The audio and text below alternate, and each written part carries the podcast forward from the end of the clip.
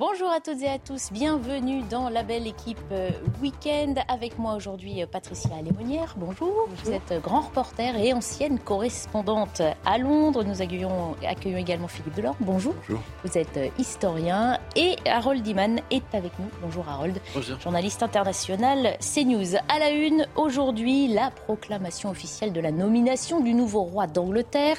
Charles III a été officiellement investi ce matin. Vous entendrez ses premiers mots dans un instant. Et puis quel roi sera-t-il pour ces sujets? Nous nous poserons la question.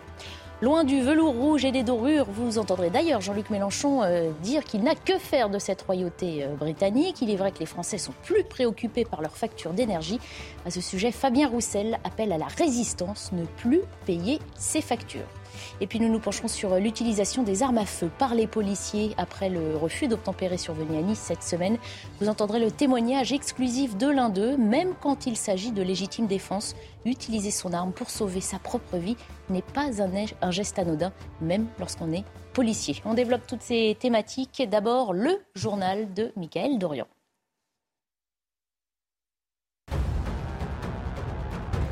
Charles III proclamé roi, la cérémonie a eu lieu au balcon du palais Saint James, résidence administrative de la couronne britannique. Plus tôt dans la journée, le fils aîné de la défunte reine Elisabeth II avait prêté serment, le nouveau roi qui doit dans les prochaines heures recevoir la première ministre, les principaux ministres et les chefs de l'opposition.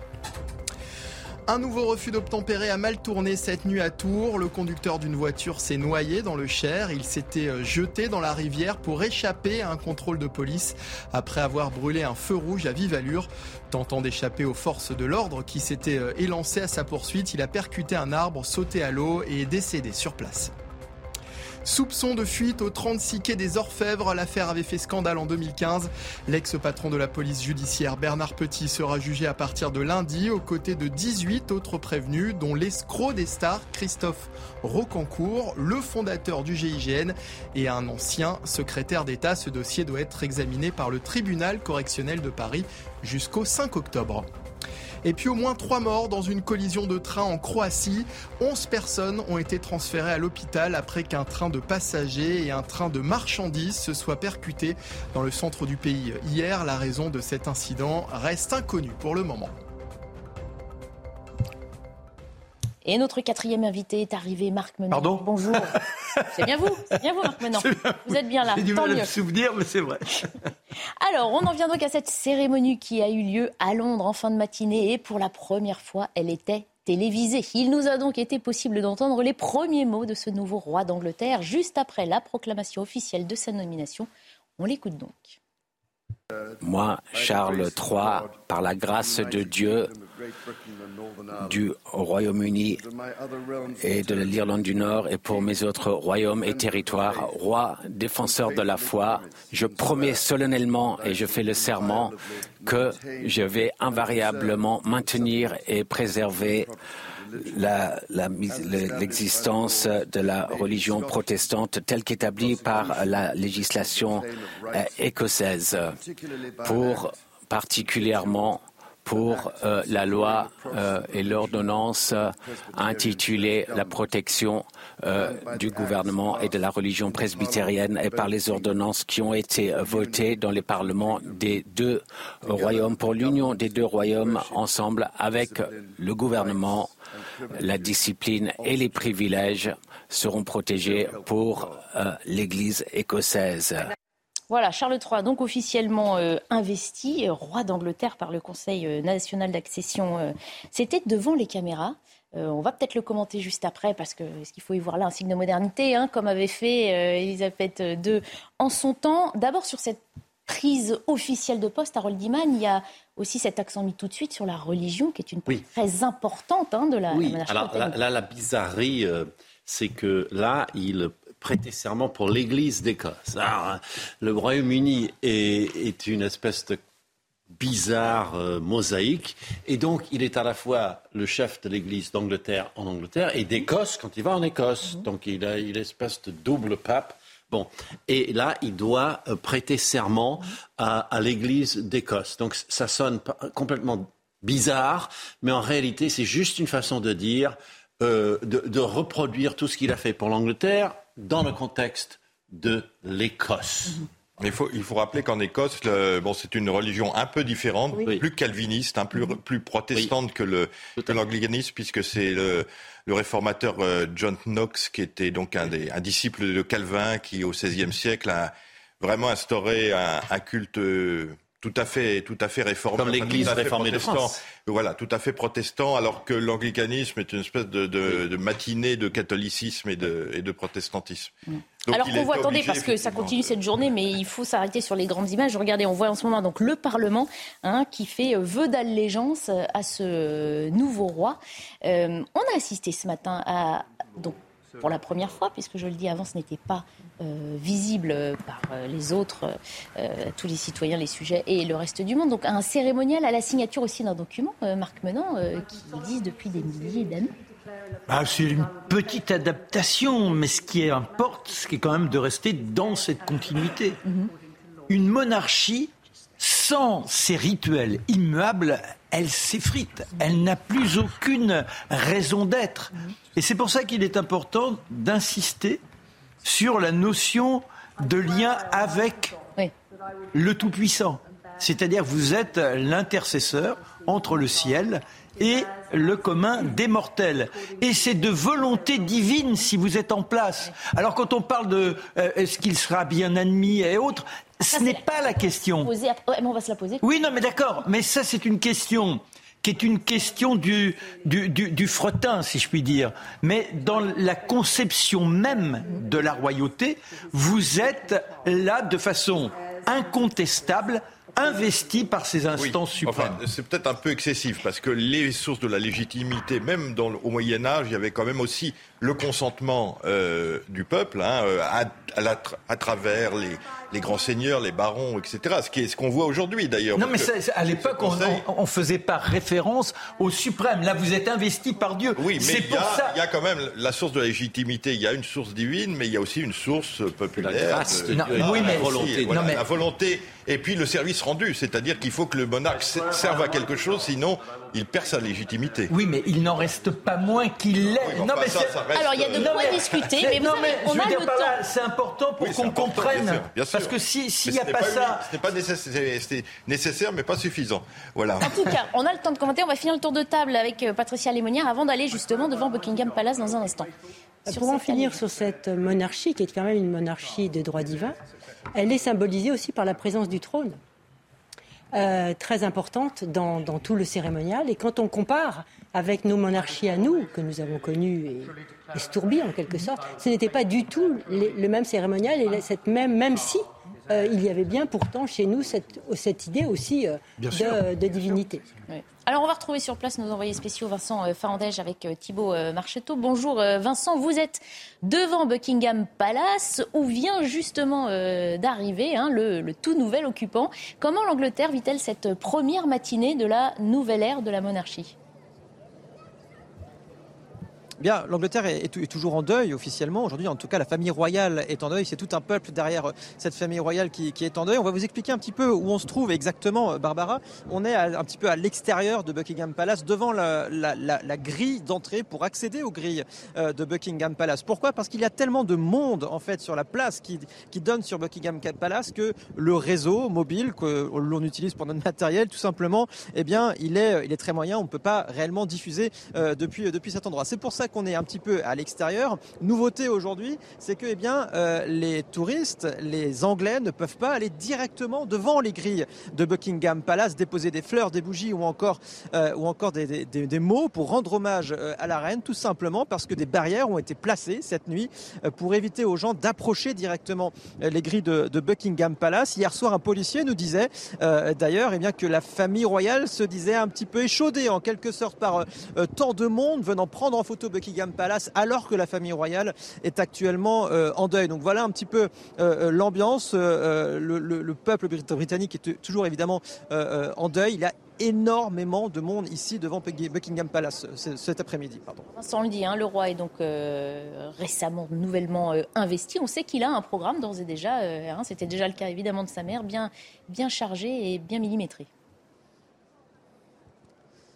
Depuis ce matin déjà, hein, vous l'avez suivi euh, sur CNews euh, notamment, ce programme où il a été euh, proclamé ou en tout cas confirmé en tant que roi. ce matin, vous l'avez suivi sur CNews. Cet après-midi, il reçoit actuellement l'archevêque de Canterbury. Il va recevoir la première ministre également. Il va également ensuite recevoir vers 3 heures heure anglaise eh bien, les leaders des partis d'opposition. Voilà pour le programme complet du roi Charles III actuellement, donc qui se trouverait normalement à Buckingham Palace actuellement, qui vont, qui va donc recevoir toutes ces personnes euh, pendant euh, tout cet après-midi, euh, avant eh bien, le reste d'un programme assez chargé dans les, dans les jours à venir, évidemment.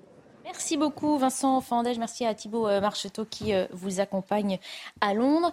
Effectivement, tout maintenant la tâche hein, de ce nouveau roi, c'est de trouver l'équilibre entre ce que vous disiez, Marc Menon, la continuité de cette tradition historique et puis une certaine rupture, ou en tout cas une certaine modernité. On sait qu'il a l'intention de changer des choses, qu'il veut... Il incarne la modernité, il a été même un précurseur.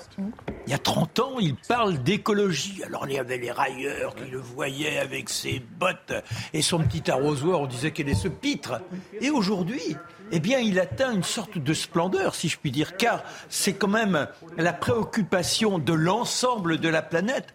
Comment nous réunifier à la nature Et c'est là où, malgré lui, il est dans la modernité. C'est là où, malgré lui, il incarne quelque chose qui doit nous mobiliser un élément qui devrait réunir l'ensemble de la planète. C'est au-delà de son propre peuple. Je pense que ça sera fondamental et que ce sera l'un des éléments essentiels pour le rendre tout de suite dans euh, sa, position rayonnante incontestable. Alors, il y a l'écologie, il y a aussi la réduction des coûts euh, de cette monarchie. Patricia Lémonière, à l'époque où vous étiez euh, à Londres, j'imagine qu'on critiquait déjà hein, la monarchie pour ce qu'elle coûte au peuple britannique. Charles a dit on va réduire ça au strict minimum.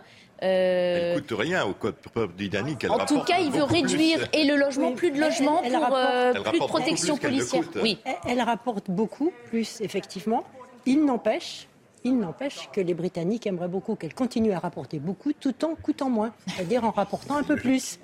Et lorsqu'effectivement j'étais à Londres, c'était la crise vraiment de la, de la monarchie, le mouvement républicain était, avait un peu, qui est peanuts, hein, faut bien le dire, avait un peu pris de, l'ampleur, en particulier au sein du Parti libéral. Et la, reine avait d'ailleurs, c'était la première année où j'étais à Londres, avait qualifié cette année d'année horribilus. Ah, la fameuse. La fameuse.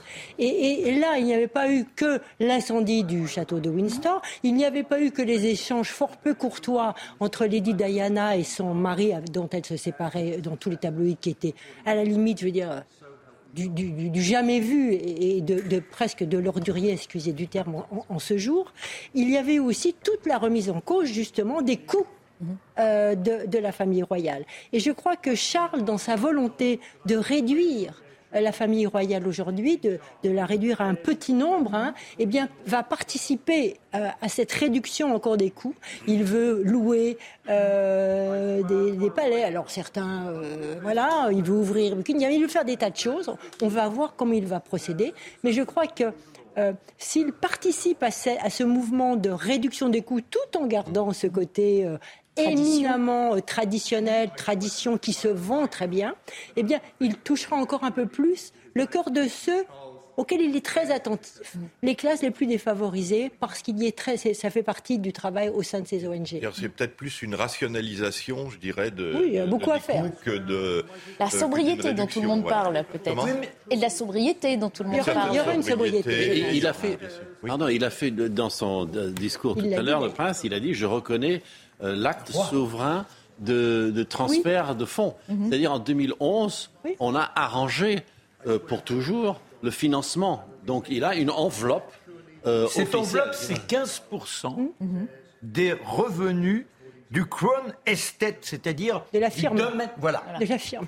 Mais c'est 15% d'une somme qui lui est allouée. Mhm. Et ça correspond à peu près à 45 millions de Mais qui ne sont pas des impôts, qui sont des revenus de terre, d'immobilier, etc., quoi, d'usines éventuellement. Oui, mais en sachant également que toute une partie des domaines appartient, comme d'ailleurs les, les, les, joyaux de la couronne, mhm. ça appartient à la couronne et non pas la en terre propre appartient de Londres appartient. Oui, oui, Oui. mais il y a une partie des terres qui lui appartiennent en propre et dans cette partie de 15%, disons que c'est un versement officiel. C'est un peu comme si on disait est-ce que le président de la République est propriétaire de Versailles et de l'Élysée quoi? En fait, ce Voilà. sont des, des biens qui sont inaliénables et qui appartiennent en fait à la à l'État d'une certaine manière.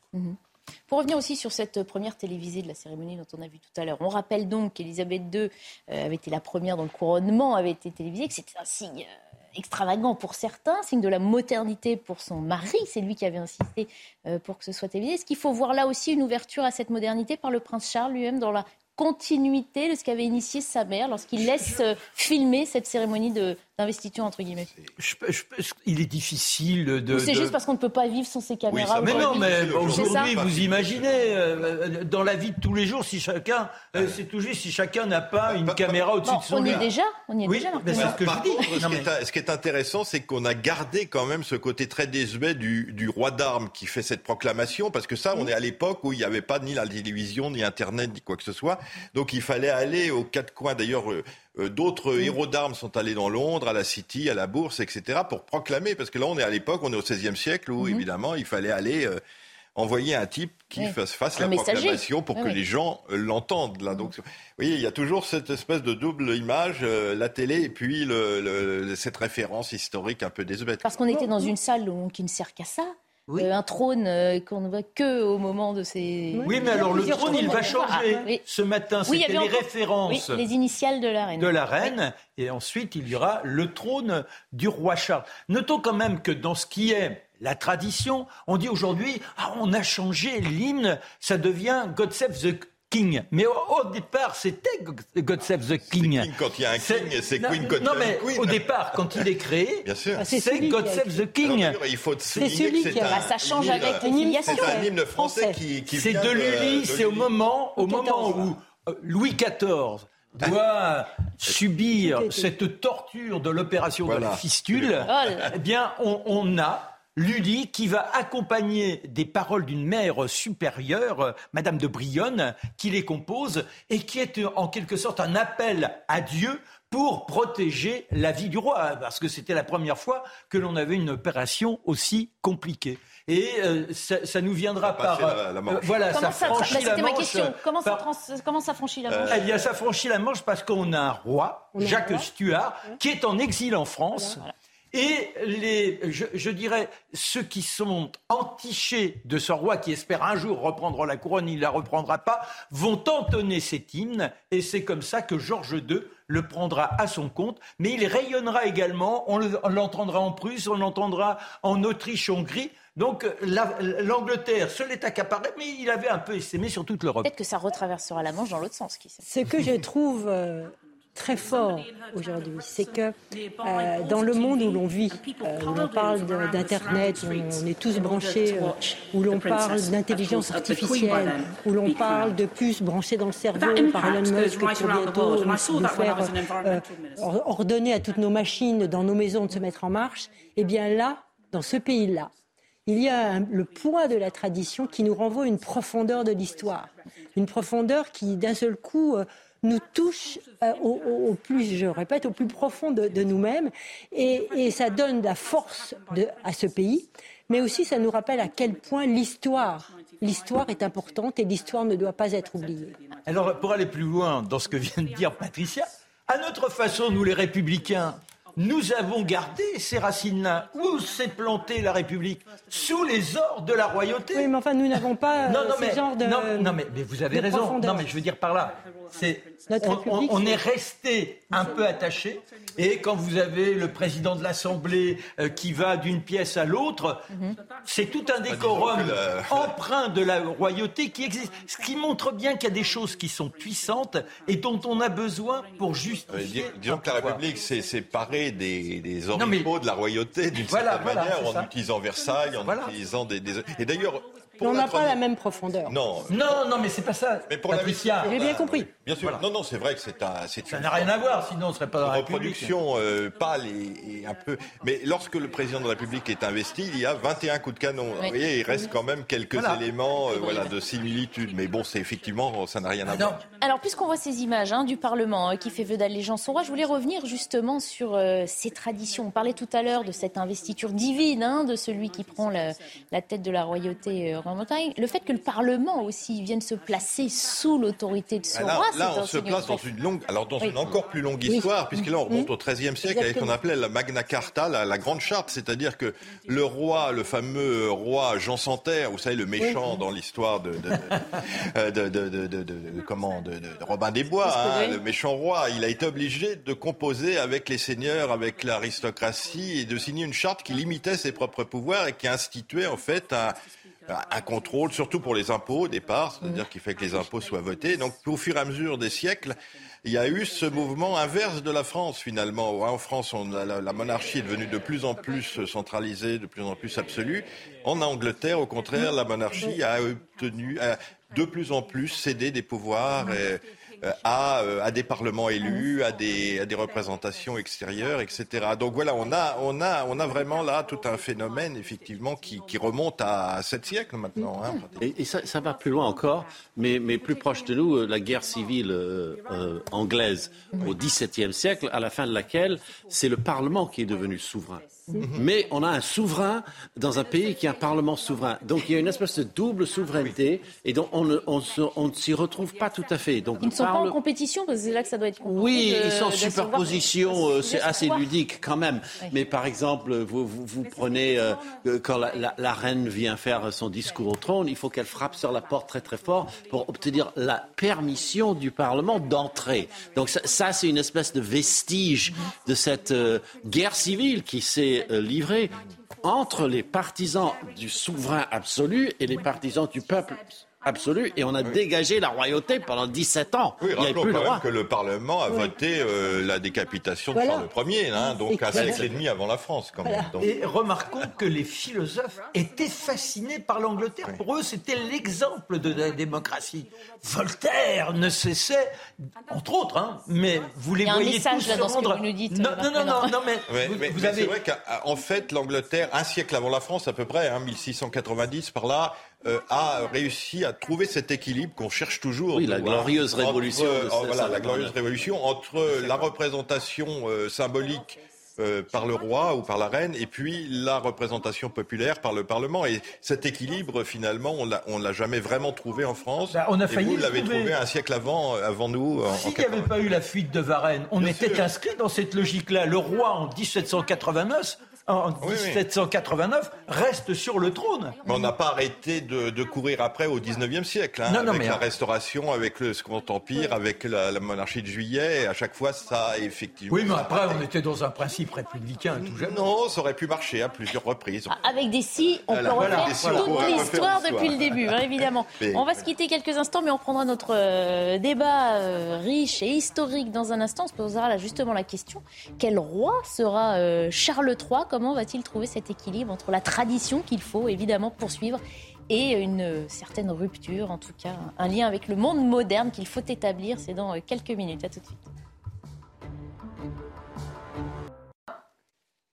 De retour dans la belle équipe euh, week-end, on va poursuivre euh, notre discussion sur la proclamation officielle euh, du nouveau roi d'Angleterre, Charles III, et sur l'avenir, en tout cas sur le type de monarchie qu'il faut s'attendre à le voir mener. On fait d'abord un point sur l'information avec Mickaël Dorian. Charles III proclamé roi une seconde fois cet après-midi à la Bourse de Londres. Plus tôt dans la journée, le fils aîné de la défunte reine Elisabeth II avait prêté serment et une première cérémonie avait eu lieu au balcon du palais St James, résidence administrative de la couronne britannique. Le nouveau roi qui doit, dans les prochaines heures, recevoir la première ministre, les principaux ministres et les chefs de l'opposition. Les forces ukrainiennes reprennent du terrain. Kiev a annoncé être rentré à Kupiansk. Cette ville clé de l'est du pays est aux mains de l'armée russe depuis plusieurs mois. Un responsable régional a publié une photo de soldats ukrainiens dans la ville de 27 000 habitants avec le texte Kupiansk, c'est l'Ukraine. Et puis le policier qui a tiré mortellement sur un automobiliste de 24 ans mercredi à Nice lors d'un refus d'obtempérer a été mis en examen pour violence volontaire avec arme ayant donné la mort sans intention de la donner. Lui revendique la légitime défense, une version mise à mal par une vidéo massivement relayée sur les réseaux sociaux.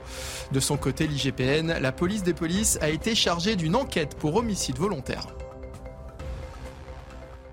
Voilà, quel roi sera euh, Charles III En tout cas, on ne le sait pas évidemment encore. En tout cas, comme sa mère, avant lui, Charles III s'est engagé à dédier le reste de sa vie à servir les Britanniques, a-t-il dit, avec loyauté et amour. On écoute, on écoute un extrait de sa prise de parole ce matin.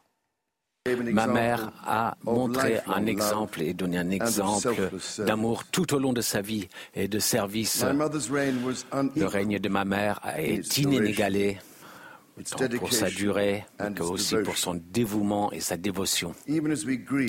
Même maintenant, alors que nous avons tant de chagrin, nous la remercions pour cette vie si extraordinaire. Je comprends bien je sais bien de, je comprends bien ce qu'est ce legs et quel, le devoir et les grandes responsabilités de souveraineté qui me sont maintenant dévolues. Voilà, on sent le poids de la tradition hein, sur les épaules de Charles. Vous réagissiez aux, images là, parce que donc on voyait ce fameux trône qui a toujours les initiales. De la, euh, de la tradition et de la continuité, parce qu'il y avait son épouse et son fils, c'est-à-dire qu'il y a déjà la nouvelle génération, le nouveau prince de Galles, qui est William, mhm. est déjà là pour euh, assurer euh, assurer l'avenir, hein, avec mhm. ses enfants derrière lui. Enfin voilà, c'est une famille qui continue.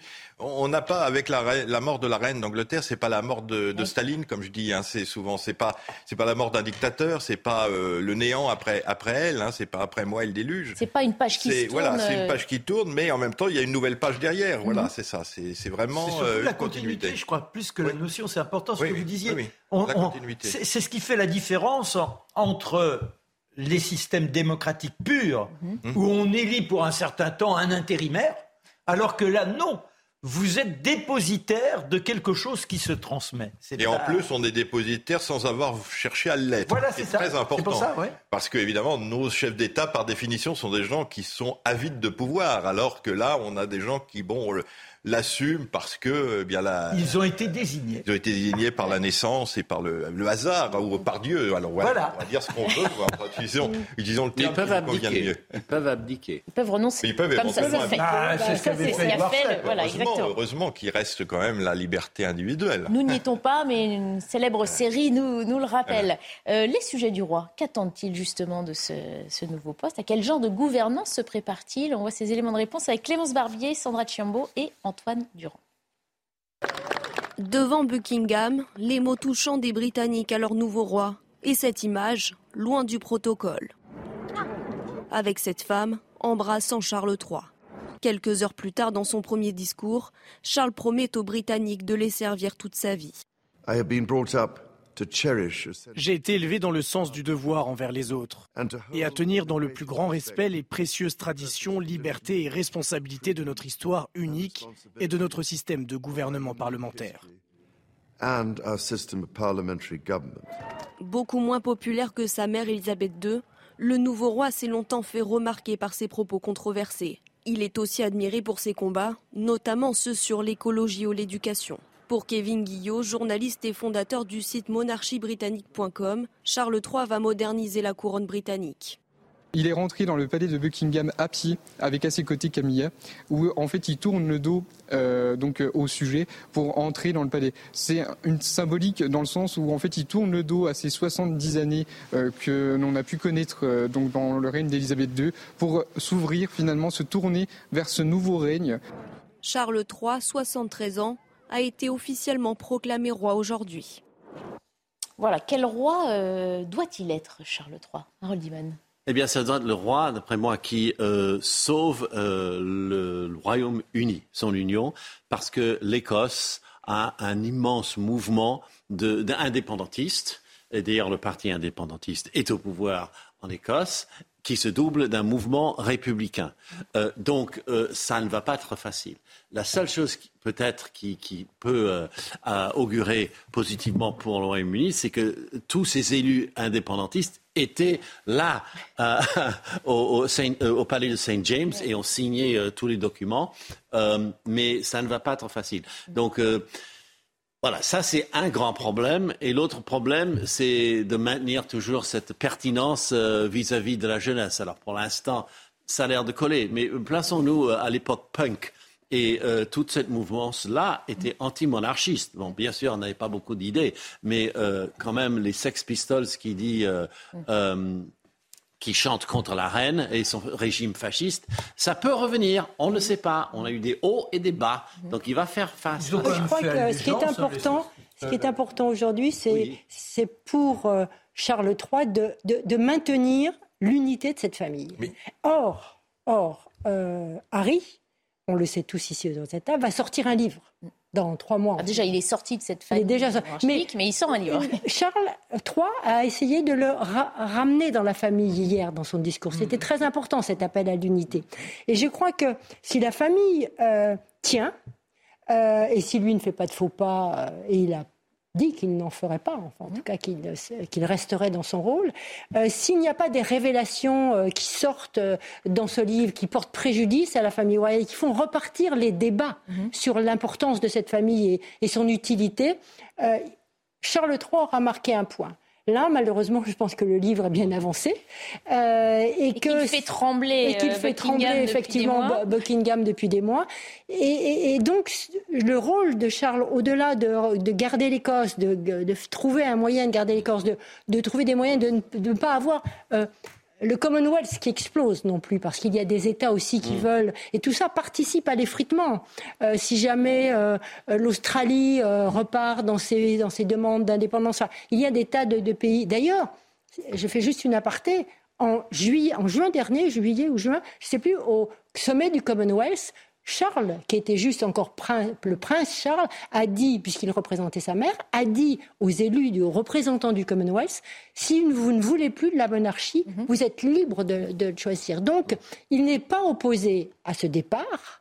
Euh, mais en même temps, ce départ peut porter un vrai préjudice et peut participer à l'effritement. Et sans aller aussi loin, euh, l'Angleterre traverse une crise aussi, hein, économique fortement. Alors on sait que le roi a une position au-dessus de tout ça, qu'il n'est pas dans les décisions du gouvernement, mais ce climat-là va aussi forcément donner une teinte à, au rôle qu'il devra jouer. Pour revenir à l'Écosse, je dirais qu'il a peut-être le dernier service que Elisabeth II va rendre, mm. c'est le fait qu'on va l'exposer, on va exposer son cercueil d'abord à Holyrood, c'est-à-dire au, au, palais royal d'Édimbourg donc c'est vraiment un signe très fort pour les Écossais de dire, vous voyez, c'est votre reine aussi, et c'est chez, vous qu'elle vient. Euh, d'abord, elle est morte en Écosse, qui est quand même symboliquement important. Euh, donc effectivement, je pense que... Euh, mm. Que, que, ça va être très difficile pour l'Écosse quand même de sauter le pas de l'indépendance complète. Juste un mot sur l'indépendance de l'Écosse, c'est une catastrophe pour le Royaume-Uni. Hein. Ils perdent, perdent tout leur, euh, euh, leur base sous-marine mhm. militaire. Mhm. Rien que ça, il va falloir qu'ils les louent après. Et puis les champs pétroliers qui se Oui, mais qui sont un peu vides. Un oui, peu sont un peu vides. Ce qu'il en reste d'ailleurs. Oui, ouais, mais bon. Euh, notons quand même, moi je. Et, leur, et, et leur emprise maritime va diminuer de, de 50%. Enfin, on ne peut pas surestimer. Mais est-ce que l'Écosse est vraiment viable, justement, dans la mesure où son pétrole a disparu Est-ce que les peuples votent pour l'indépendance parce que c'est viable? Non, non, je sais bien. bien. Voilà, il y a, y a, y a, y a un côté, un euh, qui dépasse la simple logique économique. Pour revenir quand même à cette logique, pas économique mais sociale, mhm. moi je pense qu'il est l'élément qui peut stabiliser. Parce qu'il il représente cette continuité. Là, on traverse des périodes. On va dire moralement, il n'aura aucun impact sur la facture de. Non, mais d'accord. Oui, mais, mais si vous avez des désordres, si vous avez euh, ces, éclatements où on tourne aux, aux échauffourées, que ça va même un peu plus loin, celui qui peut revenir, qui peut rétablir, parce que il, représente une sorte d'ordre moral, de cohésion psychique entre les individus, je pense que ça peut aider. Voilà. les discours, il peut regarder euh, pendant le Covid, la seule qui a fait un discours et qui a voulu redonner euh, du cohésion à la nation, mmh. Euh, voilà. Surtout que j'étais étonné hier lorsqu'il a fait son petit bain de foule, il y avait beaucoup de gens qui n'étaient pas des Anglais de souche, on pourrait dire. Hein. Il y avait des gens qui étaient d'origine indienne, euh, et des jeunes, africaines, et des jeunes, et beaucoup de jeunes. beaucoup les, Pakistanais, Indiens, tous, ceux qui, descendent de ces zones-là, l'adorent. Bah eh oui, parce que l'idée d'avoir un roi, d'avoir un souverain, c'est encore dans l'ADN des peuples euh, d'Asie ou d'Afrique. Il a hein, tendu la main, il a fait un fond particulier. Donc là, il peut, être un, il peut être un ferment de de, je dirais, de cohésion dans des dans des et n'oublions pas que ce que le Pakistan a subi là de crise, je dirais, climatique, ils ont besoin d'aide et de savoir qu'il y a ce roi qui a prêté attention à eux. À eux, c'est un espoir. Moi, je suis allé en Haïti, ça n'a rien à voir. Mais vous vous rendez compte, Haïti, ils nous ont quittés en 1803. Et aujourd'hui, quand vous allez là-bas, les jeunes lettrés vous disent Mais pourquoi 1800, oui, j'ai dit quoi 1900. Ah, pardon. Euh, ils disent pourquoi vous, nos frères, vous ne faites plus attention à nous? On va quitter les dorures et le velours, euh, le, le velours rouge pardon, pour aller plutôt à la fête de l'humanité. Oui, ça se tient ce Ça reste rouge. Ça reste rouge. C'est pas tout à fait pareil. Et là, justement, on n'a pas grand-chose à faire de cette monarchie. Je voulais vous faire entendre Jean-Luc Mélenchon qui euh, intervenait ce matin depuis la fête de l'humain. Le système médiatique est d'une pauvreté absolue. C'est le moment qui les intéresse. Là, on va bouffer de la reine d'Angleterre pendant dix jours. Bon, et pendant ce temps-là, euh, c'est la rentrée, tout ça, mais non, bon. Remarquez, il y a un truc sympa, c'est qu'on va avoir beaucoup Stéphane Bern, et moi je l'adore. Peut-être qu'il vous et moi, je l'adore. Ah, comme quoi, un petit penchant pour l'histoire, quand même, on le savait. Remarquez, très franchement, je vais lui dire quelque chose, c'est que la monarchie britannique se fout complètement de Mélenchon aussi. Hein, Pas le sujet du jour, mais voilà.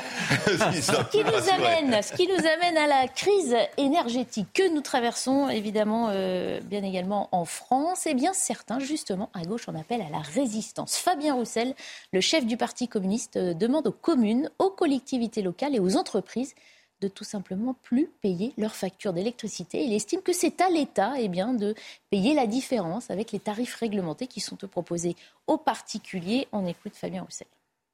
Nous avons un bras de fer à engager avec l'État euh, pour que les communes n'aient pas à choisir entre payer les factures de gaz et d'électricité ou fermer des services publics, où les communes vont chercher les sous. Ils ferment la piscine, ils ferment la médiathèque, ils ferment le théâtre, ce sont toujours les mêmes qui trinquent. Les services publics, la culture, le sport, les enfants, les personnes âgées, basta. Entrons en résistance. Mon appel est un appel à la résistance, pas la désobéissance civile, la résistance républicaine. Et j'appelle les maires qui le souhaitent à ne pas payer leurs factures et à faire ensemble mouvement contre le gouvernement pour que le gouvernement assume ses responsabilités. Et je demande à ce que les collectivités puissent avoir accès à des tarifs réglementés, stables, garantis, qui ne viennent pas gréver leur budget et nos services publics. Patricia Lemonnière, comment accueillir cette euh, proposition de Fabien Roussel? Mais écoutez, je pense que cet appel à la résistance euh, et au refus de payer, on va le voir euh, dans beaucoup d'autres pays européens. Déjà en Grande-Bretagne, pour revenir qu'à la Grande-Bretagne, il y a cet appel qui est lancé, qui est un appel presque citoyen et qui a été un peu suspendu là, mais ça, va, ça marche, semble-t-il. Mhm. Et, je pense que c'est un mouvement qui va se généraliser mmh. en Europe, une forme de résistance, une forme de, parce que Fabien Roussel précise, hein, il ne s'agit pas d'une désobéissance civile, c'est bien de résistance dont nous parlons. Ah c'est assez on, fort. Hein, on joue, sur les mots résistance, évidemment, au moment où on parle du Conseil national euh, de la refondation. Hein, euh, tout le monde invoque la résistance, c'est très à la mode, mais euh, je crois que c'est plutôt des mouvements de désobéissance civile auxquels on va assister et qui ne seront pas qu'en France, qui seront si il n'y a pas de, de de solutions mhm. trouvées, et je ne vois pas comment malheureusement on pourrait en, trouver, à part l'austérité. Mhm. Euh, s'il n'y a pas de solution, eh bien, je pense qu'on on risque d'assister à de nombreux mouvements de désobéissance euh, civile, disons, Alors, dans les pays Fabien Roussel parle de résistance républicaine. Oui, mais lui, il fait appel... Euh, mais je dis, le président fait appel aussi, alors tout le monde fait appel à la résistance. la République, c'est un grand mot qui permet de cacher de, mauvaises choses, très souvent. Non, mais c'est vrai, moi, moi, en tant qu'historien, là, je n'ai pas vraiment d'avis sur la question, mais ça m'a... J'ai pensé tout de suite à la, à la révolte du papier timbré sous, sous Louis XIV en Bretagne. Hein, les gens ne voulaient plus payer euh, le quand on faisait un, un, acte officiel, il y avait un papier timbré, on payait une taxe, etc. Là, on, on est un peu dans ça, c'est-à-dire qu'on retrouve un peu ce qui s'est passé il y a 4-5 ans avec les, les, gilets jaunes aussi, c'est-à-dire des gens qui en ont marre et puis qui euh, essayent de voilà de, de, de, tous les par tous les moyens de montrer que ça ne va plus. Et bon, ça, peut se comprendre, j'imagine. Est-ce qu'il a, raison d'en appeler à l'État pour payer la note? On sait que le carnet de chèques du gouvernement euh, n'est pas un. Bah, il faudrait peut-être. mais la, logique aussi, c'est celle d'un budget municipal. Mm. Mais il pourrait simplement dire comme tout à chacun, dans l'incapacité d'assurer ses fins de mois. Et là, parce qu'une municipalité est une institution qui n'est pas attaquable aussi facilement, de dire voilà, moi je, je ne peux pas réduire euh, certaines fonctions parce que sinon ma commune s'effondre en tant que commune. Je ne suis pas uniquement assujetti à payer des factures eh bien, de dire au gouvernement, voilà, moi je refuse pas de payer, mais je ne peux pas payer. Le budget a été réduit voilà. Euh, il y a voilà. Donc là, là, ça montrerait, disons, non pas une volonté de guerre vis-à-vis d'une institution, tout en étant soi-même une institution, et donc de rester dans un strict cadre républicain, mhm. mais de montrer que l'équation n'est pas résolvable en dans, les termes tels qu'ils sont définis actuellement par les autorités. Il faudrait peut-être aussi en revenir aux raisons fondamentales de l'augmentation ah. de l'électricité, du gaz, etc. C'est-à-dire le fait d'avoir euh, fermé les centrales nucléaires, d'avoir pris des mesures complètement abracadabrantes avec la Russie. Oui, d'accord, mais euh, ce qui compte, c'est qu'aujourd'hui, on peut pas, on peut pas juger le passé. Ah bah, c'est que fait-on On peut demander à l'État de revenir un petit peu à, la raison. Enfin, je ne sais oui, d'accord, mais bon, euh, là, là après. je rappelle. Hein. Oui, bon, alors ça. Alors, sur les raisons, non mais sans parler de ces raisons euh, on va dire, plus politique hein, que vous évoquez. Euh, euh, Fabien Roussel estime que les raisons officielles données pour expliquer l'inflation ne sont pas les bonnes. Selon lui, elle n'est pas liée à la guerre en Ukraine, comme on nous le dit, mais aux spéculations des mm. financiers. Écoutez Fabien Roussel.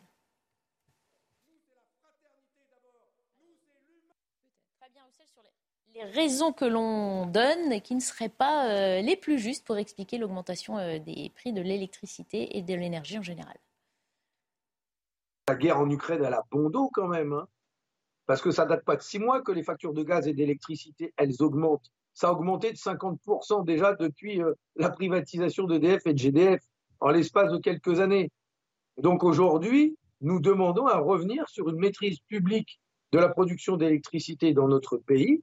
Retrouvons cette souveraineté en matière énergétique. C'est la moindre des choses que nous devons. C'est une manière de protéger les Français contre cette guerre terrible qui, qui a lieu à quelques heures de chez nous. Souveraineté, on en revient à la souveraineté dans ton oui, Alors c'est vrai que c'est un thème crucial euh, et que euh, plusieurs euh, parties de l'opposition en parlent. je ne suis pas un grand économiste, mais en écoutant les uns et les autres, il semblerait que des mesures aient été prises et que ces mesures étaient des mesures qui ne faisaient que corrompre la logique même des finances d'État. Mhm. C'est-à-dire que euh, on paye plus cher tout en produisant. Enfin, je peux pas détailler, j'en ai pas les moyens.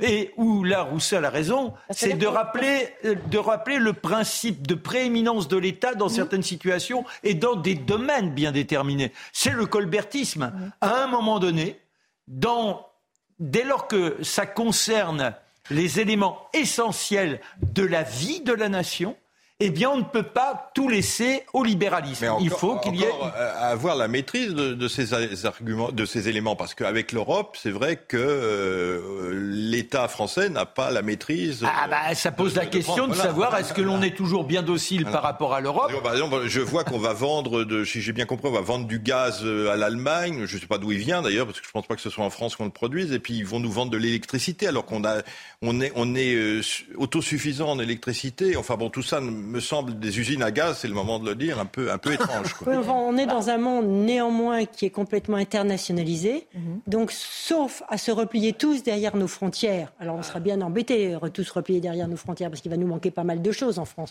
ne serait-ce qu'au niveau des composants. Euh, sauf à se replier tous avec nos frontières, il faut bien qu'on fasse avec ce monde qui, malheureusement ou pas, enfin, c'est chacun fait son analyse, est ouvert aujourd'hui. Et donc la question, effectivement, dans cet échange énergétique et dans cette indépendance, c'est qu'aujourd'hui, on a un vrai problème vis-à-vis de nos centrales nucléaires. Et je ne sais pas quand les centrales nucléaires, les réacteurs se remettront en marche, si d'autres ne vont pas non plus se découvrir obsolescents, puisque pendant une vingtaine d'années, on n'a pas fait la maintenance qui était Et on n'a pas construit les nouveaux systèmes. Et on n'a surtout pas construit les nouveaux systèmes. On a laissé à la Chine, la Chine vis-à-vis de laquelle on est en extrême dépendance, on a laissé à la Chine ces micro-EPR, et la Chine va être capable de fournir au monde entier des, des fameux mini-EPR peut-être un jour, alors que nous, on sera toujours en train de chercher comment les mettre au point. Alors, c'est sûr que des critiques sur la politique énergétique de la France ou sur les décisions qui ont été prises, hein, tout le monde. Euh, et en, attendant, les Français payent leurs factures. Bah, le terme politique, c'est. Je voulais justement faire écouter euh, Jean-Luc Mélenchon, hein, qui n'est pas tendre à l'égard du président de la République et de ses choix en matière énergétique. Dès le départ, on aille voir les Algériens, pour une fois, dans une relation égalitaire et mutuellement respectueuse, qui était de dire Vous, vous avez besoin du blé français, 20% du blé algérien vient de France. Et nous avons besoin de gaz et de pétrole. Donc nous pouvons échanger à des niveaux de prix non spéculatifs. Les Algériens y auraient trouvé leur compte et nous aussi. Pour finir, il a tellement traîné que les Italiens sont passés avant. Parce qu'il pourrait faut Alors Liman, il porte aussi évidemment hein, les, choix des relations diplomatiques que le pays fait avec euh, tel ou tel pays. Allons voir euh, l'Algérie plutôt que le Maroc, le Maroc plutôt que l'Algérie. Ça, ça crée des crispations. Oui, mais bon, euh, le, gros de notre gaz vient quand même de Norvège. Mm. donc, c'est eux qui peuvent augmenter et le reste est difficile à transporter. Donc, il faut qu'ils viennent en Espagne par bateau, un peu de l'Algérie euh, par gazoduc. Il faut qu'on prolonge les gazoducs. En attendant, la Russie, elle a trop de gaz. Elle ne peut pas le vendre elle à la le brûle. Un petit peu, elle brûle un petit peu. Ça, c'est technique pour euh, réduire la pression, euh, à la frontière avec Narva, mais, mais l'Estonie et, la Finlande, plus exactement, tout petit peu au nord, mais elle ne peut pas le vendre à la Chine parce qu'il n'y a pas assez de tuyaux. Donc on parle beaucoup de ah, ils vont s'embrasser entre Chinois, Russes et, tout le gaz russe va passer en Chine. On en a pour 5 ou 6 ans avant de voir ça. Avoir les infrastructures mais, mais, oui, c'est comme l'électricité. L'électricité, ça ne se transporte pas non plus sur des milliers de kilomètres. Euh, c'est quelque chose, justement, alors là, qui nécessite une espèce de centralisation parce que, voilà, on, à partir du moment... le, vrai secours nous viendrait du, du, du transport de LNG, euh, enfin de GNL, gaz naturel bateaux euh, liquéfié. Il, faut, il faudrait les, les, les, les centrales, de, enfin les, terminus euh, les terminaux portuaires pour les recevoir. Et il se trouve que l'Espagne en a beaucoup. On Mais nous en avons. Nous, en, avons, et eux, ils en ont encore plus. Donc ça peut se faire et le prix américain est en train de baisser et de baisser et de baisser. Euh, donc, à un moment donné, on va retrouver un équilibre et le tout sera plus cher qu'au départ. Et en fait, si on calcule sur plusieurs années, c'est bien la Russie qui aura le problème mhm. d'avoir trop de gaz et pas assez de clients. Mhm. Parce qu'il faut le transporter. Et tout ce qu'ils ont construit, ça va vers l'Allemagne. Donc on ne peut pas prendre ce qu'on allait donner à Schröder, euh, l'ancien chancelier qui mhm. s'est fait euh, membre du, du conseil d'administration de Gazprom, et juste le retourner comme un robinet et l'envoyer à Shanghai. Ça ne marche pas. Mais euh, le, problème, c'est que aussi, le gaz, ne se, ça ne se stocke pas. Non. Comme ça. Donc, il y a un maximum. Euh, ils vont, l'un, la, la Russie va se trouver avec un surplus de gaz dont on a parlé qu'il faut brûler, mais qui pollue d'une façon très importante l'atmosphère.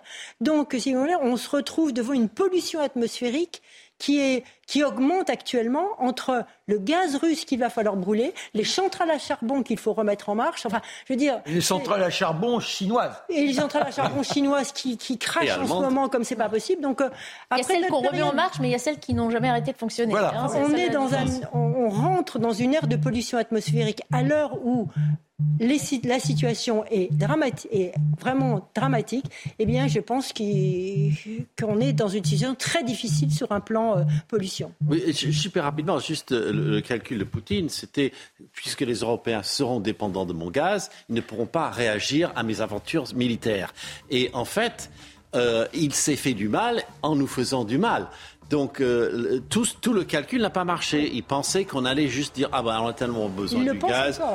On, vous laisse quelques aventures euh, militaires, comme on vous a laissé la Géorgie et la Crimée, et, il, est allé trop loin. Mais c'est perdant-perdant. Oui, c'est ah, ça. ouais, ouais, ouais, et il y a un temps de latence où on est quand même en dépendance des Russes. Gardez vos arguments pendant quelques minutes. pour prendre une conversation sur euh, les critiques de François Hollande à l'égard du président Macron. Et puis on reviendra sur l'utilisation des armes à feu par les fonctionnaires de police. À tout de suite. Bientôt 15h, nous reprenons nos débats dans un instant. On s'arrête euh, d'abord sur euh, les principaux titres de l'actualité avec Mickaël Dorian.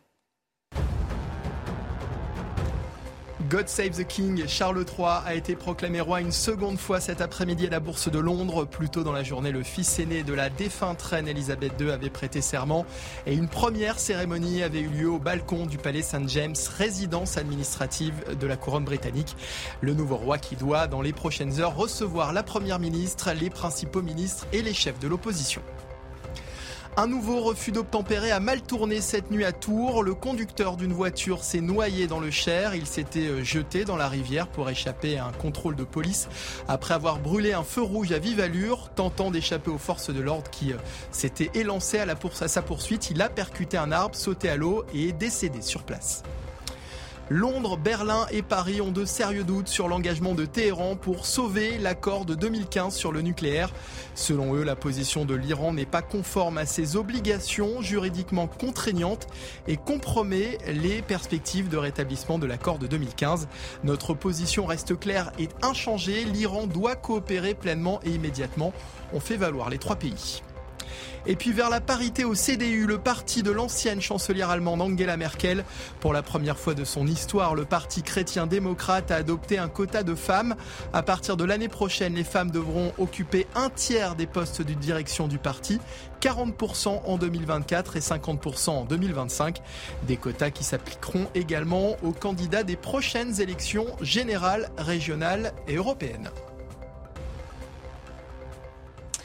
De retour dans nos débats dans la belle équipe week-end. Le projet d'Emmanuel Macron n'est pas au niveau. Ce sont les mots de François Hollande qui ne retient pas ses coups à l'égard de celui qui fut longtemps considéré comme son poulain. L'ancien président publie un nouvel ouvrage intitulé Bouleversement, livre dans lequel il livre son analyse sur le monde bouleversé donc par la guerre en Ukraine. Au passage, il égratigne son successeur. Elisa Lukaski nous décrypte l'interview qu'il a donnée au journal L'Express. Pour lui, le déclassement de la France est une réalité. Il dresse un constat sévère. Le déclassement est une réalité. C'est l'idée que nous ne progressons plus, que les générations qui viennent auront une vie plus difficile que la nôtre. Ce n'est pas simplement des aides ponctuelles qui feront que les citoyens se sentiront mieux intégrés, mieux respectés. Pour François Hollande, eh bien, les aides distribuées par le gouvernement, elles ne sont là que pour éviter l'expression euh, d'une colère, atténuer également un sentiment de frustration. Il parle même de politique du carnet de chèques qui coûterait trop cher sans pour autant être efficace. Toujours concernant l'action de l'État euh, pour aider hein, les Français, l'ancien président se montre euh, très critique. Hein. Chacun craint de recevoir moins que le voisin ou de contribuer davantage que lui. François Hollande, retiré de la vie politique, mais qui a toujours un œil dessus. Hein, Hein, quand il parle du programme d'Emmanuel Macron, il n'hésite pas à le qualifier de flou, avec un constat cinglant sur l'action de l'actuel président de la République. Le projet d'Emmanuel Macron n'est vraiment pas au niveau. Fin de citation. Alors, nouvelle question. La France est-elle sur la voie du déclassement?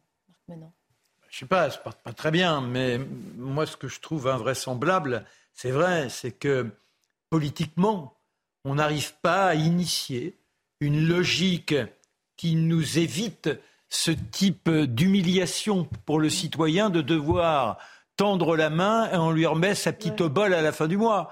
Je pense que la politique, c'est ambitieux, c'est d'essayer de voir comment notre société s'organise, qu'elle favorise tout à chacun pour répondre aux attentes révolutionnaires, puisque là nous sommes avec la royauté. Au moment de la Révolution, on dit c'est un devoir que tout à chacun puisse avoir un emploi. On en est bien loin. Et puis après, il y a une logique de pouvoir vivre de son emploi.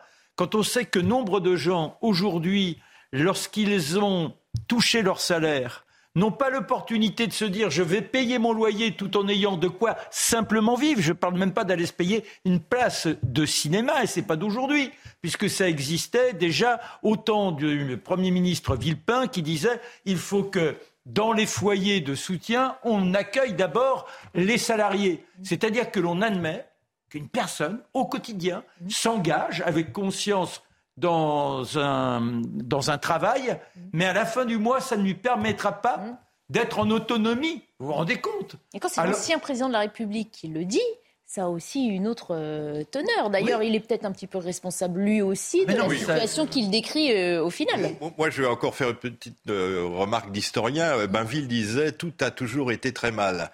Alors bon, c'est vrai que d'une certaine manière, on peut regarder le verre à moitié vide ou le verre à moitié plein. C'est vrai que la situation actuelle n'est pas n'est pas reluisante, mais la crise, d'une certaine manière, a, toujours existé. Si on ah reprend les journaux, on se dit, on voit qu'on est toujours en crise. Il y a toujours la crise du logement, c'est euh, la crise depuis 50 ans, 60 ans. Alors, je pense qu'aujourd'hui, effectivement, on est dans un tournant d'adaptation de la société à des, des nécessités nouvelles, etc. En plus, effectivement, on a une politique étrangère et une politique énergétique et autres qui sont un petit peu, un peu chaotiques. Donc, mais tout a toujours été très mal. Donc, il ne faut pas non plus. comme on va pas revenir aux bidonvilles à l'époque, on pouvait vivre ah, dans les bidonvilles. Mais les bidonvilles existent. Hein. Le, problème, c'est que quand vous allez vous promener porte de la Chapelle, ben, des bah, bidonvilles, il y, en a. Hein. Il y en a. Patricia Lemonnier. Oui, enfin, je, crois qu'effectivement, là, on a un ancien président euh, qui euh, fait un livre pamphlet, presque pamphlétaire à certains égards, euh, et qui n'est pas étonnant vis-à-vis quand on sait les relations qui existent entre, entre les deux hommes. Mais au-delà de ça, je crois que ce livre souligne parce que ce n'est pas le seul, souligne ce manque de leadership qui, qui est très important en France, qui est ressenti. Moi, en venant encore ici, je, je discutais avec quelqu'un qui, avec lequel j'étais, et, qui me disait, qui est, qui est originaire d'un pays d'Afrique, hein, et qui me disait, mais je ne comprends pas comment votre... Vous n'avez pas de chef, vous n'avez, on ne sait pas où on va. Euh, la France, on tend la main, on a. Il n'y a, pas de cap. la France, on tend la main, il me disait, on tend la main, on a, mhm. euh, mais on ne sait pas pourquoi. Et je, je me suis dit, euh, il me disait, mais tout, il y a un manque de leadership et un manque d'idées qui accompagnent le leadership. Il n'y a rien en France. On a l'impression que tout est flou. Il manque d'ambition, enfin, de, de projet. C'est pas flou, c'est le, c'est le mot qu'emploie François Hollande. Pour finir la boucle, c'est ce que disait effectivement François Hollande. Mhm. Oui, et, c'est de dire que la politique, enfin, on, mhm. est d'accord, la politique, c'est pas, euh, bon, allez, qu'est-ce qu'on peut donner comme petit obol pour qu'il se calme et qu'il râle pas trop dans la rue? C'est quand même pas ça. Et ni de l'électoralisme, ni du coup de communication. Malheureusement, c'est les pendants de notre. On pourrait dire un sparadrap, un sparadrap sur une jambe de bois, en quelque sorte, ou un mais côté. Le sparadrap, on s'en débarrasse jamais. C'est ça. Au niveau international, Harold oui. la France, on l'a entendu hein, récemment, on a été la risée pour des histoires du sous-marin en Australie. Euh, on a entendu le Brésil dernièrement nous dire attendez, la France, vous n'êtes rien, vous n'existez plus pour nous. Est-ce qu'il y a cette espèce de déclassement, ce déclin Oui, alors euh, je, je dirais qu'en Europe de l'Est, Pologne, tout ça, euh, il y a une demande de France. On se demande un petit peu où est-elle. Mhm. Bon, ça, je l'ai constaté la semaine dernière. Bon. Ensuite, en international, on, est déclassé en, classement éducatif. Mhm. Ça, c'est assez fréquent. On, l'a constaté depuis longtemps. En nombre de euh, prix Nobel qu'on arrive à, produire, ou prix de Pritzker ou autres. Euh, mais en mathématiques, on se porte bien. Oui, c'est vrai, c'est vrai. Mais, mais, mais, alors la question devient qu'est-ce qu'on en fait? Oui, c'est qu'est-ce qu'on en euh, fait de tout ça? Oui, mais euh, sur, le plan militaire, on reste encore pertinent, même si certains voudraient qu'on ait une armée plus grosse, euh, plus, plus, plus musclée. on, est, on est beaucoup plus présent que d'autres Européens. La question, c'est est-ce que les Européens ne sont pas trop petits en général? Les autres Européens sont absents, à part les Britanniques. Oui, à part les Britanniques qui, eux, étaient en train de baisser la, dépense mm. militaire tout récemment et maintenant ils se commencent à se poser la question. Euh, on a tous ces questions à se poser. Donc je n'ai pas, moi, l'impression qu'on se déclasse autant qu'on euh, démissionne de l'action qu'on pourrait mener dans le monde. Mais là, là, je rajouterais juste quelque chose par rapport à Harold. Je dirais simplement que euh, les, dans le monde, on ne nous perçoit plus on a une perception de la diplomatie française comme elle était avant. On a une perception de la France comme elle était il y a une cinquantaine d'années, j'ai envie de dire. Mais aujourd'hui, quand on va à l'étranger, on ne perçoit plus la France. On ne perçoit plus son action. Et, je trouve que ça, c'est très préjudiciable. On a l'impression qu'on a une action qui part dans un sens, puis après qui s'intéresse à un autre, et puis après qui fait. On a, on a l'impression que la France veut faire des petits coups. Euh, et, mais ce n'est plus la, l'idée, la grandeur de la France à l'international. On a perdu Parce que la, diplomatie française est une diplomatie de coup aujourd'hui, et ce n'est pas une diplomatie réelle. Oui, mais parce que la France se dissout dans l'Europe. Non, ça n'a rien. Ah, mais si, bah, et, dans l'Europe, qui est inféodée aux États-Unis. Voilà, exactement. Euh, C'est-à-dire qu'à partir de là, on n'a plus d'identité en tant que telle. On pouvait imprimer notre identité à l'Europe. Je suis désolé. ah, mais non, bah, bah, on l'a pas fait. Donc, non, on ne l'a pas fait parce qu'on n'a pas voulu le faire. On pouvait le faire. d'accord, mais je dis qu'aujourd'hui, nous nous dissolvons de plus en plus dans l'Europe avec un président de la République qui, à chaque fois qu'il prend la parole maintenant, c'est en anglais, c'est même plus en français, ou une, une renonciation à nous-mêmes. Non, mais, je crois, comme disait Harold, on attend, la, par exemple, on attend la France dans les, en Pologne ou dans ces pays-là. Je parle européen Voilà. Donc je crois que la France pouvait. Pouvait imprimer sa marque mhm. beaucoup plus en Europe et mettre un leadership en Europe qu'elle n'a pas fait. C'est parce que, comme vous disiez, il y a 50 ans, la France était le chef des non-alignés d'une certaine manière. Ah, de Gaulle, de Gaulle voulait que la France... Parce qu'on avait un chef d'État qui avait une position euh, nette et tranchée sur un plan... Euh, qui ne voulait pas que l'on se qu'on se dissolve dans l'Europe. Voilà, et, qu'on se soit aligné sur les États-Unis. Mais il avait surtout une pensée politique. Il reste quelques minutes pour euh, revenir aux suites de l'enquête sur le refus d'obtempérer survenu à Nice mercredi. Le policier auteur du tir mortel sur l'automobiliste qui avait refusé de s'arrêter a été mis en examen pour violence volontaire avec arme ayant causé la mort sans intention de la euh, donner. Cet homme a utilisé son arme de service à l'encontre du conducteur qui euh, circulait sans permis à bord d'un véhicule volé. Les proches de la victime dénoncent un homicide, deux versions, deux visions, les deux qui surgissent à chaque fois à la suite de ce genre de fait. Ce qui nous amène à nous poser la question de l'usage des armes à feu par les forces de l'ordre. Elle est régulièrement pointée du doigt par la classe politique à gauche notamment. C'est une autre voix que je vous propose d'entendre à présent, une voix plus rare un témoignage exclusif d'un policier qui a été contraint d'utiliser son arme parce que sa vie était en danger. Il a tué celui qui le menaçait avec une lame de 30 cm. Même s'il s'agit de légitime défense, ce policier explique que le traumatisme est toujours là. Utiliser son arme n'est pas un geste anodin, même pour un policier. Écoutez. C'est quelque chose qui marque, hein. c'est traumatisant. Je n'avais pas eu gardé mon sang-froid, je pense que j'aurais tiré beaucoup plus tôt. J'ai retardé le tir euh, vraiment à la dernière fraction de seconde. Ça, après, je pense que c'est vraiment dû à l'expérience. À ce moment-là, j'avais déjà 12 ans de police, de terrain, 12 ans de brigade de nuit. Donc j'étais assez habitué à la violence, à la mort, etc. On est assez habitué à des situations tendues. Ça fait partie du, quotidien du métier de policier. Et euh, donc, j'ai pas stressé. Cependant, quand euh, l'individu euh, était vraiment très proche de, moi et qu'il a, voulu nous, porter un coup de couteau, à mon chef et à moi, c'est vrai que ça peut paraître étrange, mais j'ai pensé à mes deux enfants et je me suis dit, ben, c'est lui ou c'est moi, quoi. Donc, euh, j'avais malheureusement plus le choix. Et du coup, le, tir était inévitable. Donc, euh, à ce moment-là, c'est un peu difficile. En tant que policier, on se dit, euh, est-ce que mes collègues pensaient à une autre façon d'interpeller Est-ce que je ne suis pas aveuglé justement par peut-être par la peur, peut-être par le stress, je ne sais pas. Et ça, ça, faut analyser tous ces, euh, paramètres en, une fraction de seconde. Pendant une semaine, voire deux semaines, euh, je n'ai pensé qu'à ça, euh, jour et nuit. Jour et nuit, c'est vrai ça m'obstinulait. Je, je ne pensais qu'à ça. Je m'en voulais terriblement parce que je ne suis pas. C'est la première fois que je, je, faisais usage de mon arme sur le terrain. C'était pas la première fois que je sortais mon arme, mais c'était la première fois que je tirais. Et en plus, voilà, abattre quelqu'un, ça m'était jamais arrivé, fort heureusement. J'espère que ça ne m'arrivera plus. Voilà, témoignage recueilli par euh, nos journalistes Amaury euh, Bucco et Laura euh, Lestrat. On rappelle les faits, c'était en 2019. Le policier était intervenu dans le cadre de violences conjugales. Cet homme a fait donc de la garde à vue à l'IGPN selon la procédure normale puisque l'assaillant a été tué. Les enquêteurs ont conclu à un tir irréprochable, mais le parquet avait décidé de son maintien en détention, ce que lui considère comme un désaveu. On sait que c'est la procédure et pourtant c'est toujours ce qui choque dans ce genre d'histoire, Patricia Alémonière, que le le policier soit placé en garde à vue, mis en examen euh, dans ce cas, ce dernier cas Je crois qu'il y a plusieurs choses. Il y a le, ressenti et le vécu d'un homme, vécu personnel, euh, comment il était, on, le sent très bien dans, cette interview. Et puis il y a la loi. Alors aujourd'hui, euh, la loi, que faut-il en faire? Faut-il l'adapter? C'est d'autres questions. Et c'était au législateur de, de, s'impliquer euh, plus avant dans, ces questions-là. Quant aux hommes, je crois, quant aux familles des, de, ceux qui, qui, sont euh, tués dans ces circonstances tragiques, effectivement, elles sont dans leur rôle mhm. de porter plainte parce qu'elles ont perdu quelqu'un, euh, mhm. quoi qu'il ait fait. Et quant aux familles de policiers et, et à la colère qu'on peut parfois sentir gronder chez eux, là aussi, tout est parce que c'est à la hauteur de l'homme.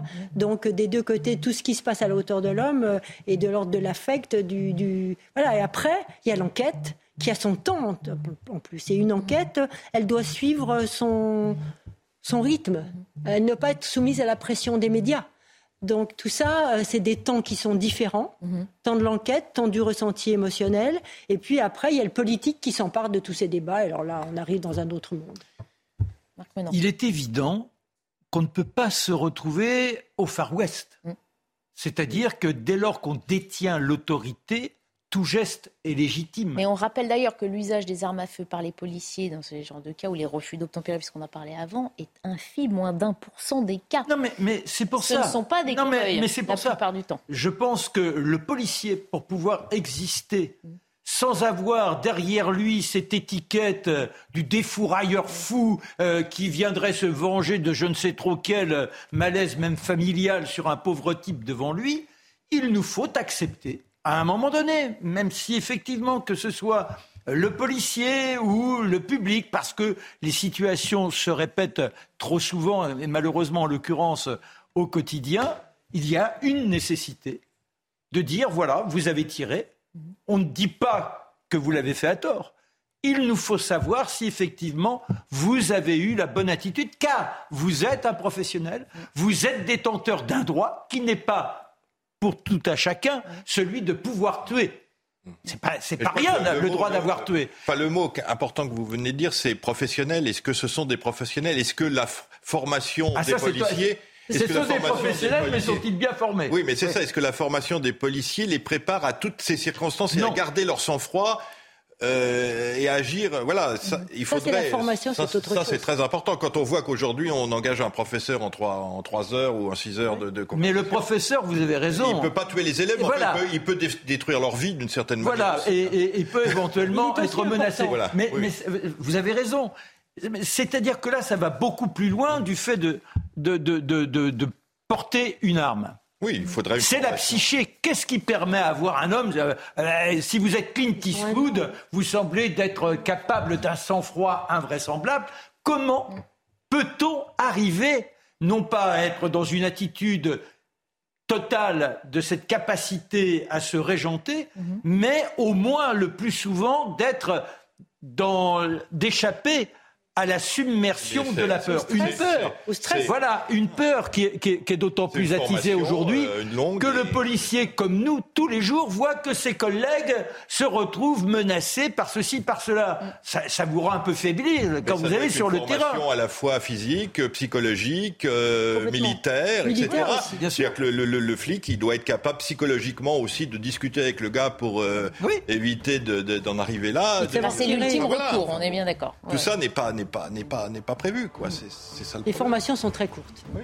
eh ben merci beaucoup. L'émission est déjà finie. Alors je sais que Marc Menon va rester sur ce plateau pour la suite. Merci à tous les trois. jusqu'à cette nuit merci beaucoup d'avoir participé à la belle équipe. Week-end dans un instant c'est 90 minutes info week-end. Lionel Rousseau qui revient sur l'actualité euh, britannique évidemment du Royaume-Uni. Regardez les images en direct hein, de Balmoral qui sont euh, les caméras pointées vers Balmoral où on attend le cortège de quelques membres de la famille royale qui se rendraient à un office euh, religieux vous le savez le nouveau roi d'Angleterre, Charles III, a été officiellement proclamé ce matin. C'est à suivre dans 90 minutes info week-end. Je vous retrouve pour ma part demain à 14h.